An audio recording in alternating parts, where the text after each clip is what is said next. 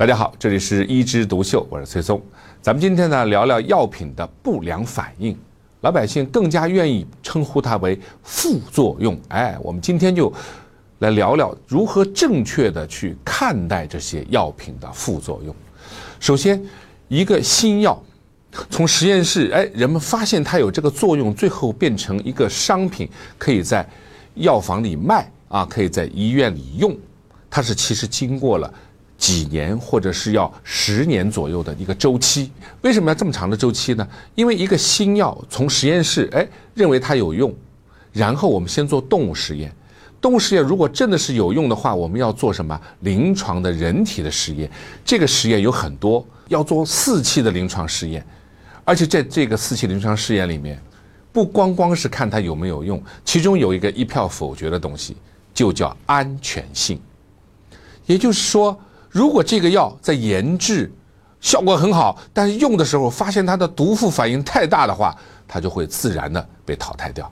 比如说，我们大家都关注这个血脂啊，这个高密度脂蛋白、低密度脂蛋白。我们都知道低密度脂蛋白呢啊不太好，高密度脂蛋白不错啊。我们现在的药物都是去降低低密度脂蛋白。那有没有升高高密度脂蛋白的药呢？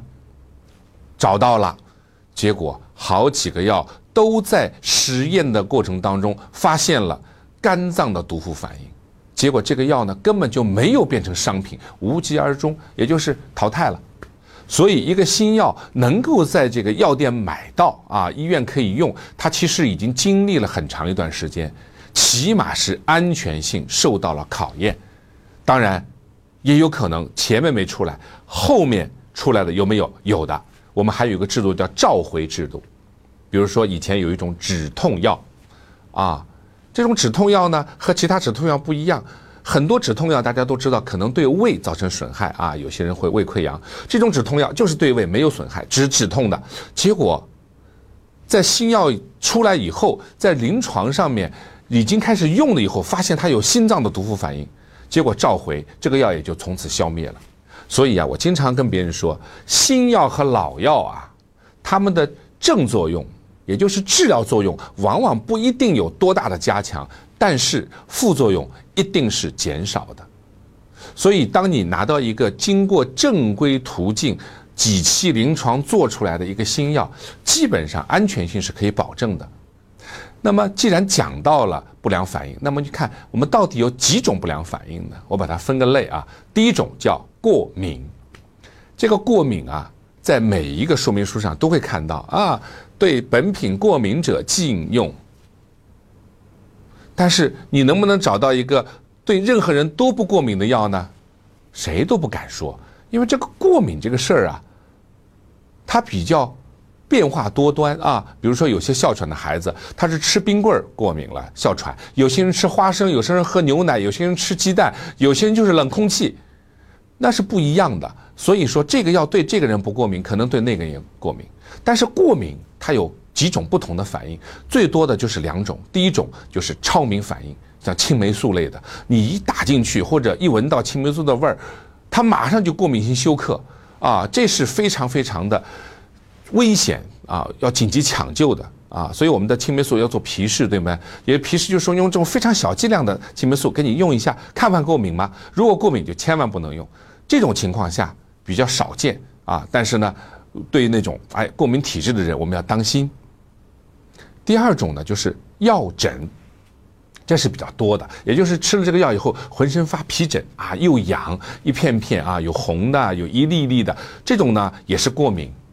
但是很多人呢被过敏吓怕了，所以他就会，哎呀，我吃了以后好像有点恶心啊，我吃了以后好像有点头晕，我吃了以后好像有点脚软啊，我过敏了。下次医生说。哎，你什么药过敏啊？哦，医生，你等一会儿啊，我给拿张纸出来，上面密密麻麻写了他过敏的药。但是，这位患者，我要提醒你一句啊，如果不是真的什么过敏休克啊、药疹啊，仅仅是一些东不舒服、西不舒服，你就把它做过敏的话，你往往是断了自己的后路。所以呢，我们要把真正的过敏和一些不舒服要区分开来。那么哪些不舒服呢？最多见的就是胃肠道反应，因为药是怎么吃进去的？药是嘴巴里吃进去的呀，吃进去到胃到肠吸收，所以胃肠道有反应是最多见的。往往在这个药品不良反应的第一点就写的胃肠道反应。那么这种东西呢，一般来说，吃了几天以后就会好。如果他吃了以后一直不好，那你干脆不吃。但也不是过敏，啊，你吃了以后就拉肚子，你就不吃了啊。但是有些药就跟你说清楚，比如说治疗糖尿病的二甲双胍，它的最大的不舒服就是胃肠道。但是呢，反过来说，有很多人就用二甲双胍来干嘛？减肥。还有一种不良反应呢，是和这个药物的在人体的代谢和排泄的过程有关。比如说，不良反应上说，哎，肝肾功能不全者慎用。为什么写这句话呢？因为这个药可能是经过肝脏去排泄的，那个药可能是经过肾脏排泄的。那如果你的肝脏出问题了，或者肾脏出问题了，它的排泄途径受到影响，它就会排不出去。排不出去就会出现什么药物的浓度的增加，蓄积在体内呀。我今天吃了药，对不对？然后呢，可能过了多少小时，哎，我就排掉了。明天再吃，这样挺好。结果我的肾脏只能排掉百分之五十啊。我今天吃了一颗药，我只有百分之五十排掉。明天再吃一颗药，又百分之五十。没几天我中毒了，为什么？因为肝肾功能不全。所以这是跟排泄途径有关的。那你如果说有肝脏病，那就不要。吃那些从肝脏排泄的药，如果你有肾脏病，我们就吃那些从肝脏排泄的药。其实就是说，我们要选择跟你人体相适应的，不要加重你负担的排泄途径的药物是最好。还有一种不良反应啊，其实是正作用或者治疗作用的加强。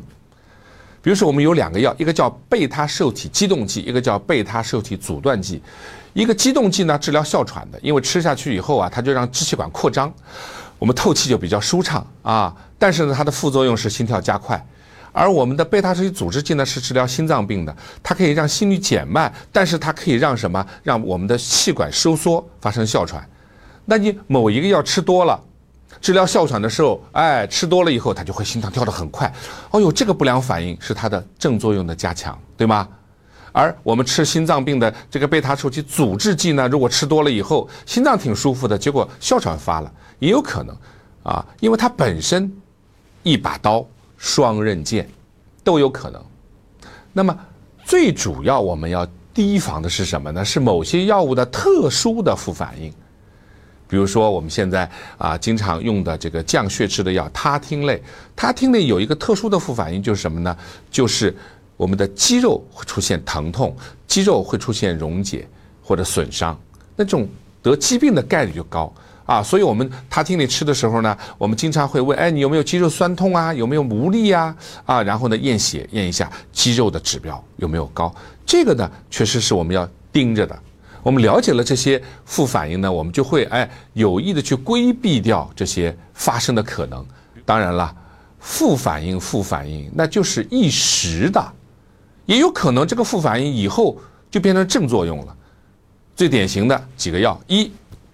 高血压有个药叫米勒地尔，这个药吃下去，结果就发现，哎，我吃完以后怎么身上的汗毛啊，脸上的毛都会什么，都会增多，多毛症。哦呦，你说这个本来这个长得挺好的，结果毛发开始多起来，多难受啊！这个药就被淘汰了。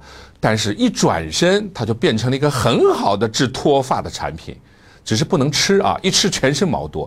它就是擦在头顶上，对我们这谢顶的男士一擦以后。它就长毛发，这个副作用当初淘汰掉了一个药，又因为它这个副作用变成一个新药。